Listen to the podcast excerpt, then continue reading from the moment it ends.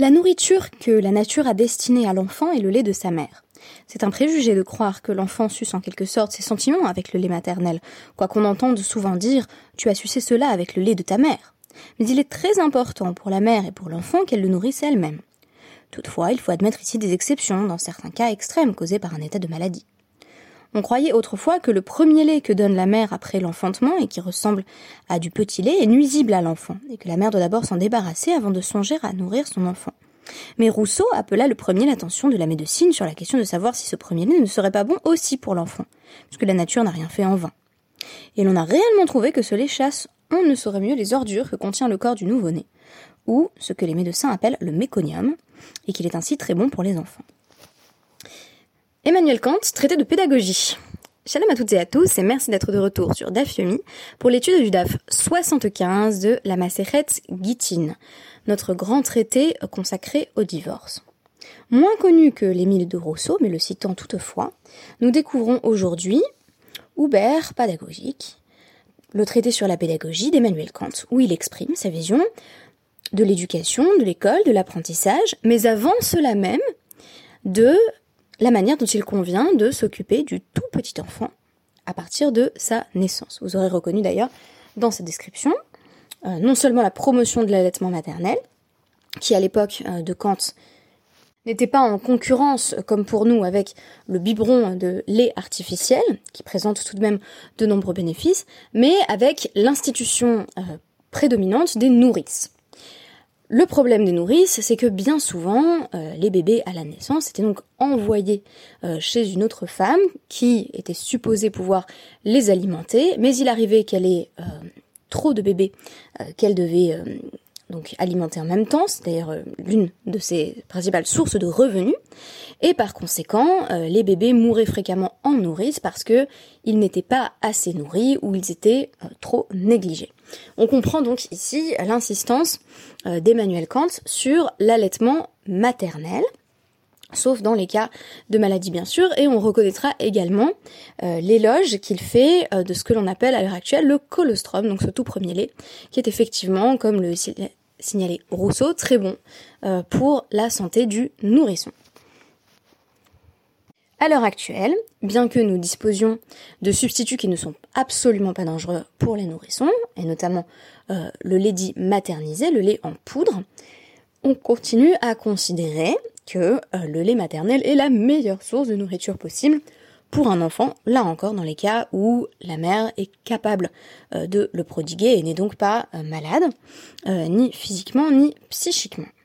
Alors, cette œuvre de Kant est peu connue, c'est l'une des dernières qu'il ait publiée, elle a été rédigée en, en 1803, et il va donc définir l'éducation, donc tout d'abord en affirmant que l'éducation est le propre de l'être humain, qu'il n'est pas possible d'éduquer les animaux, et pourtant, par ce passage euh, par la description euh, du petit homme, on a tout de même un aperçu euh, de la vision que Kant va développer sur la nature, qui est finalement une, vision très positive, là encore peut-être inspirée de Rousseau.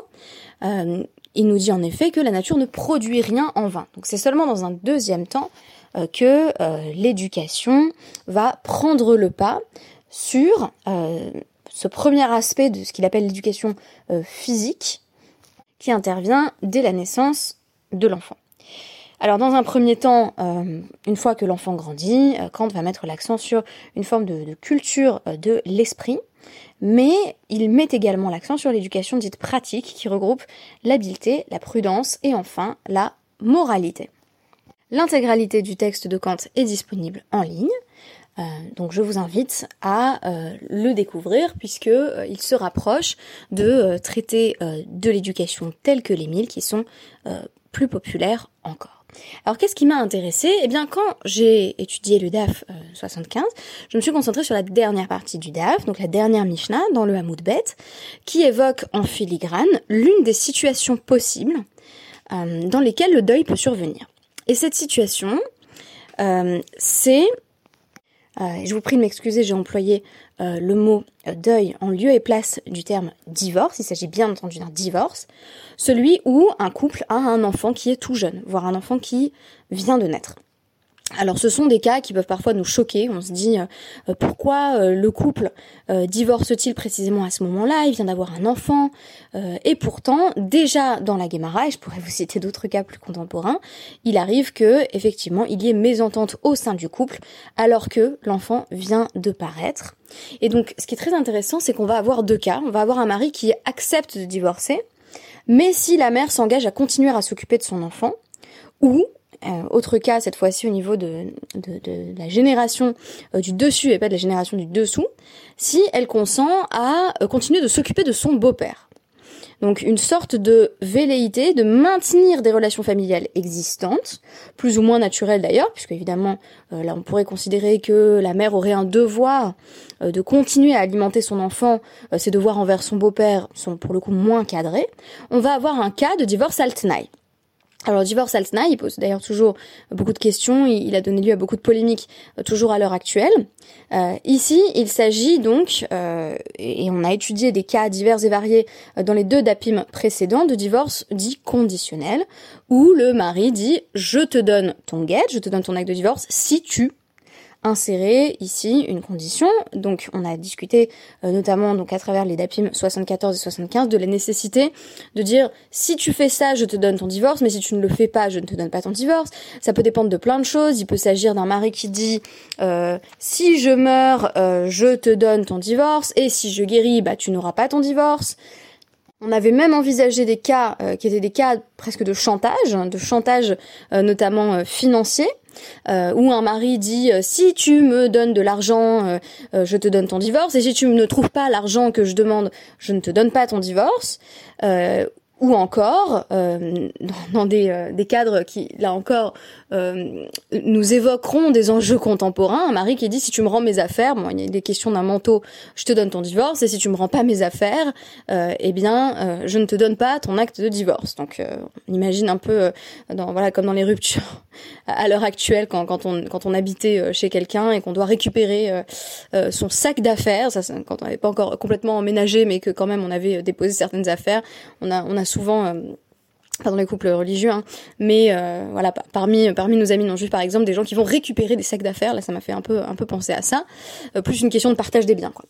Et ici, il est question donc de la dynamique familiale, donc une condition qui a trait à la dynamique familiale, puisqu'on nous dit donc matnitin, hare zegiter almenat chez teshamshi et donc le mari dit écoute, je te donne euh, ton acte de divorce si tu acceptes de t'occuper de mon père.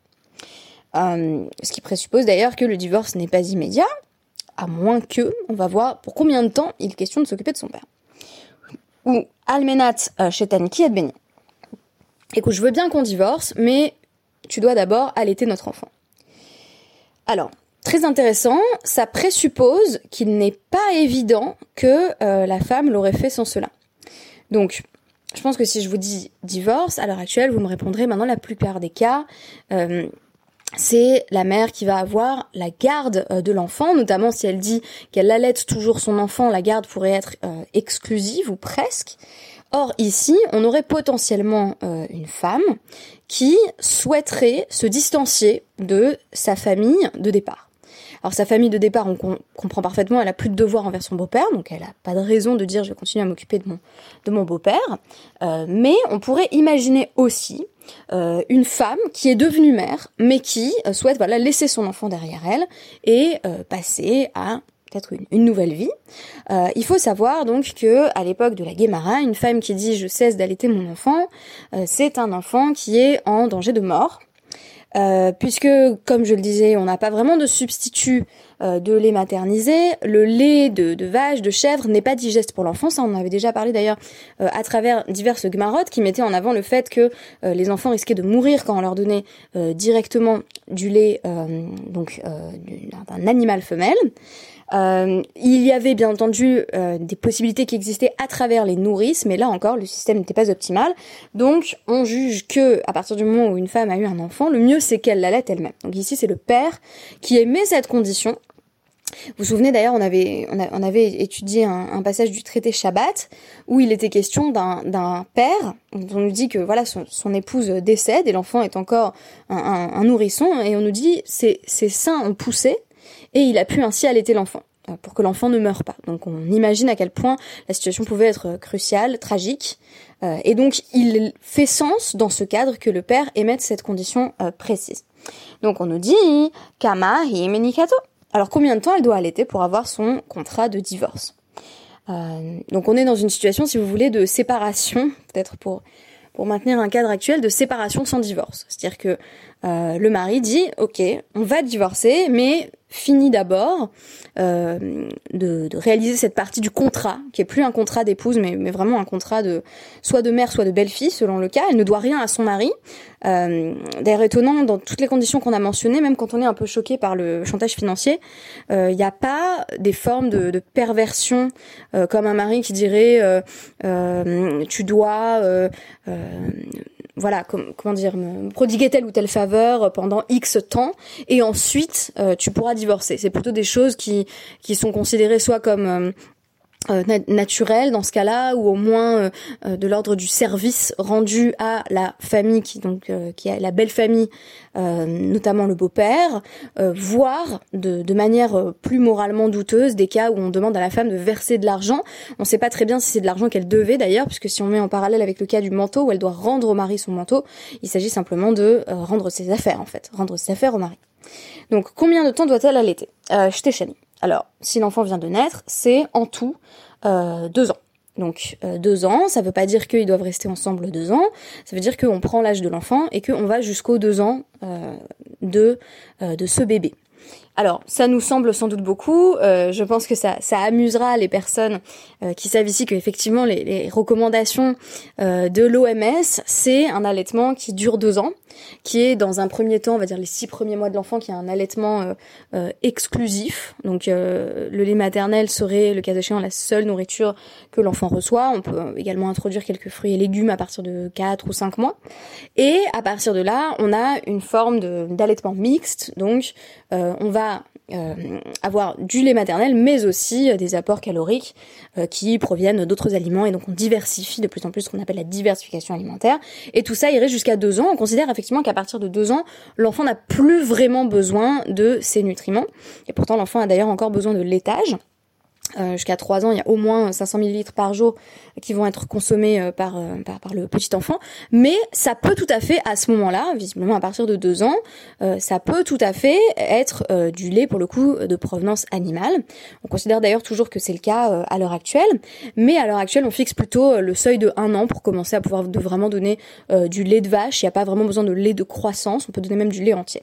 Donc ça, c'était le seuil qui était fixé à l'époque. En tout cas, un allaitement qui durait environ 2 ans. Yehuda Omer, euh, à Sachodesh. Et Rabbi Yehuda dit en réalité euh, un enfant est plutôt allaité les 18 premiers mois de sa vie et ensuite il passe à une nourriture euh, voilà qui n'est pas dépourvue de laitage mais où le lait maternel n'est pas du tout indispensable. Alors met haben oshemet haav harezegat. Et donc si par malheur euh, l'enfant en vient à mourir ou le père meurt dans cette période, euh, et que l'épouse avait avait fait son devoir, pourrait dire son devoir de mère, son devoir de belle-fille, eh bien, elle est automatiquement divorcée, puisque la condition de départ ne peut plus être remplie. Toutefois, si le mari dit euh, spécifiquement euh, et Le mari a dit si tu t'occupes de mon père pendant deux ans, tu auras euh, tu auras le get ou almenat euh, chez euh, Taniki et Beni shanim ou si tu euh, c'est très intéressant ce langage du père. Euh, j'avais pas pensé jusqu'ici mais c'est et Beni mon fils.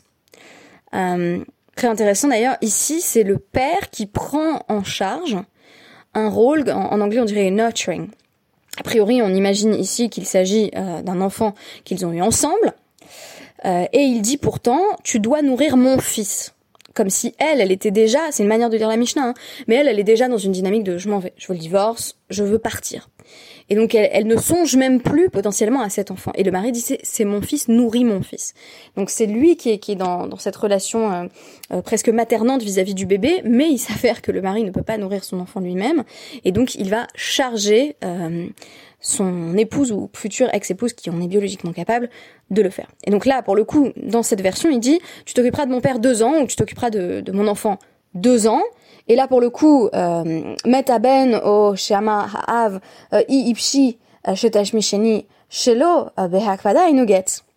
Si euh, l'enfant meurt, mais ça fait pas deux ans, ben il avait émis la condition tu dois le faire pendant deux ans, donc c'est vraiment pas de chance pour elle, mais l'acte de divorce ne, rentre pas euh, en action, ne, fait pas effet à ce moment-là, même si le père dit euh, Ipshi j'ai pas besoin de toi en fait, j'ai pas très envie que, que, ma belle-fille, future ex-belle-fille s'occupe de moi. Euh, donc euh, quand bien même, voilà, le, beau-père était pas particulièrement énervé, elle avait rien fait pour l'incommoder, euh, eh bien c'est pas un get quand même, puisque le mari avait spécifié euh, une euh, durée et que la durée n'a pas pu être remplie. Alors Raman Shimon Ben Gamliel lui va dire euh, get, non, au contraire, l'acte de divorce vaut, euh, puisque euh, kol akava she'ena hemena get. Puisque euh, s'il y a un obstacle qui ne vient pas d'elle, ça devrait être un get quand même. Elle, elle a fait ce qu'elle a pu. Elle est allée voir son beau-père, elle a dit bon, est-ce que je peux, est-ce que je peux euh, euh, m'occuper de vous? Et il a dit non, non, c'est bon, euh, pars, j'ai pas, j'ai pas besoin de toi. Et elle a voulu s'occuper de l'enfant, mais l'enfant est mort. Donc on nous dit là-dessus, Shimon elle estime que elle devrait avoir son guette puisqu'elle a rempli ces, termes du contrat. La Gemara va directement poser la question. Est-il vraiment nécessaire de s'occuper de son enfant ou de son beau-père pendant autant de temps, à savoir soit deux ans, soit 18 mois? Urminu, euh, donc, euh, chez euh, donc Shimshato Henikato Yom Echad. Si le mari n'a pas défini de, durée spécifique, là on est dans le dans, le, dans la, récha de la Mishnah, dans la première partie de la Mishnah, on avait dit déjà dans la première partie, il n'a pas donné de durée, et pourtant, a priori c'est donc deux ans ou 18 mois. Et donc là, on nous dit, est-ce que vraiment il faut que elle le fasse pendant tant de temps que cela? Donc, euh, dans le cas du bébé, il suffirait euh, d'arriver euh, à l'âge de, de, de, 2 ans ou de 18 mois. Il est pourtant dit dans une braïta qui est tirée de la Toseftanida 2.2, il suffit qu'elle ait, qu'elle ait allaité son enfant même un jour et ce sera un guet. Alors ça c'est spécifiquement dans, dans, le cas de l'enfant. on nous dit, bah s'il a simplement dit le mari allaite mon fils et je te donnerai le guet, bah elle l'allaite même une fois, ça suffit elle a techniquement rempli ces termes du contrat, mais cette fois-ci de façon minimaliste. Alors, euh, donc Rav nous dit Lokashia harabanan veharaban shimon ben Gamliel. Alors on commence par nous dire peut-être que la Braïta suit la vie euh, des sages. Donc la Braïta qui nous dit euh, bah tant qu'elle l'a fait, elle a rempli à minima les termes du contrat, c'est bon. Euh, ça, ça reflèterait la vie de la majorité des sages, tandis que la Mishnah qu'on vient de citer, ce serait Rabban Shimon ben Gamliel. Pourquoi? Eh bien parce que il va y avoir un parallèle qui va être proposé dans la Gemara avec un cas euh, qu'on a évoqué plus haut, donc dans le DAF 74, euh, au sujet du fameux euh, manteau que le mari a demandé à retrouver. Donc ça c'est un autre cas de divorce Altnai. Le mari dit à sa femme rends-moi mon manteau et bah elle le retrouve pas, elle l'a perdu. Donc on nous dit est-ce qu'elle peut simplement remplacer le manteau par la somme d'argent qui correspond au manteau quoi? Le manteau il avait coûté combien? Ben voilà je te donne l'argent. Alors là-dessus, on nous avait dit que euh, pour Rabban Shimon Ben pas de problème, elle peut effectivement donner euh, la somme correspondante parce que euh, le mari, tout ce qu'il veut, c'est le bénéfice de la condition de départ. Il avait dit manteau, mais ce qu'il voulait dire, c'est bah, l'équivalent du manteau, en gros. Et donc son avis dans la Mishnah, ce serait, bah, quand j'ai dit allaiter l'enfant, je voulais dire évidemment pas l'allaiter trois secondes, je voulais dire l'allaiter le temps qu'il a besoin. Et là, on pourrait relire cette Mishnah de façon hyperbolique à, travers cette idée de Benny, mon protéger mon enfant, dit le père. Et donc allaite-le, je m'en fiche que tu l'allaites un jour, allaite-le 18 mois, allaite-le 2 ans, le temps que euh, ce soit euh, voilà complètement viable pour lui de consommer d'autres nourritures. Tandis que pour euh, les sages, il y a une idée de euh, respecter la condition telle qu'elle a été formulée. Donc on nous dit en gros le mari il est pris à son propre jeu. S'il a mal formulé euh, sa, condition, il peut en pâtir. S'il a dit allaite mon fils, c'est trop vague. Donc ok, elle l'a allaité un jour, ça suffit en fait. et de même, à l'inverse pour, la question du manteau, les sages allaient être plus stricts vis-à-vis de l'épouse en disant bah si elle a pas le manteau en question, elle va pas remplacer par de l'argent. Il a demandé le manteau, il n'a pas demandé de l'argent. Donc, une forme de littéralité dans l'interprétation des conditions.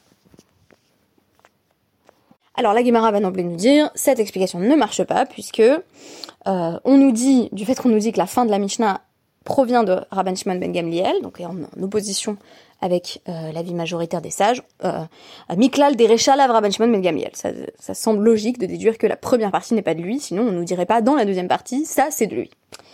Donc on nous dit, bah on n'a qu'à inverser. Sans doute que c'est la Braïta qui suit l'avis de Rabban Shimon ben Gamliel, parce qu'il est Mekil euh, Betanaï, c'est-à-dire que de manière générale, il va systématiquement interpréter la condition énoncée par le mari euh, dans un sens qui arrange la femme, en gros. C'est-à-dire que même si la condition euh, est réalisée de façon minimale ou pas exactement de la manière dont elle avait été formulée, pas de problème. Donc la femme qui apporte de l'argent au lieu du manteau, pas de souci. La femme qui dit ah tu m'as demandé d'allaiter, bah j'ai allaité un jour et je me suis me suis parée en gros, euh, pas de problème non plus. Tandis que euh, les sages, Rabanan, euh, iraient plus systématiquement dans le sens du mari, en exigeant que la femme fasse d'elle ce qui est attendu par le mari, que ce soit clair dans la formulation ou non. Autre explication de Rava, euh, comment expliquer donc que euh, dans la Mishnah on nous dise bah quand il précise apparemment pas la durée ça doit être euh, donc environ deux ans ou 18 mois. Tandis que dans la Braïta on nous dit que un jour ça suffit. Kan bistam kan memefaresh dans la Mishnah il a pas précisé de durée et donc les sages disent bon bah combien de temps en gros l'enfant a besoin d'être allaité en tout 18 mois ou deux ans? Alors que là où on nous dit dans la Braïta bah un jour ça suffit c'est c'est au cas où évidemment le mari a dit, bah, allaite-le un jour. C'est beaucoup plus difficile à comprendre comme ça, cette braïta d'ailleurs, parce que quel est l'enjeu de dire à la mère, ok, bah, allaite-le un jour et je te donne le divorce, ou va t'occuper de mon père un jour et je te donnerai le divorce on a un peu l'impression pour le coup que c'est presque un rituel d'adieu. Si on est dans le contexte euh, qui est plus du coup euh, la santé de l'enfant, préserver la santé de l'enfant avec un allaitement assez long, euh, qui va faire en sorte que l'enfant ait tous les nutriments dont il a besoin, mais plutôt dans une logique de ok je veux bien te donner ton divorce, mais dis au revoir à notre enfant et dis au revoir à mon père quoi. donc c'est une lecture qui me semble beaucoup plus psychologisante d'ailleurs de, de, de cette braïta qui nous parle de un jour d'allaitement comme comme euh, comme s'il y avait euh, voilà simplement un enjeu de vraiment de séparation, marquer la séparation. Tandis que euh, Ravashi, à l'inverse de Rava, puisque Rava il nous dit quand on précise pas, c'est que c'est bah, la durée standard pour un enfant à l'époque de l'Agmara. Ravashi nous dit Kol stam nami kemefaresh yom echad dami. Toute personne qui ne précise pas dit un jour. C'est-à-dire que toute personne qui précise pas désigne le strict minimum comme étant suffisant. si un homme ne dit pas euh, pendant X temps, euh, alors ça présuppose que euh, bah, pour peu que la femme allait un jour ou s'occupe de son beau-père pendant un jour, cela suffit. Évidemment, la, réplique qui est présentée à, Ravachi, ce qu'on on rétorque à son avis, c'est que bah, si c'est ça, il n'y a pas besoin de nous parler des deux ans et des 18 mois, à moins de l'avoir précisé expressément, la plupart du temps ce serait simplement un jour pour remplir la condition posée par le mari. Donc euh, va nous expliquer ainsi euh, sa lecture. Si l'enfant a déjà euh, 2 ans ou 18 mois et que son mari dit bah allaite-le encore et je te donnerai le divorce, c'est un jour parce qu'on n'est plus justement dans le domaine du besoin physiologique.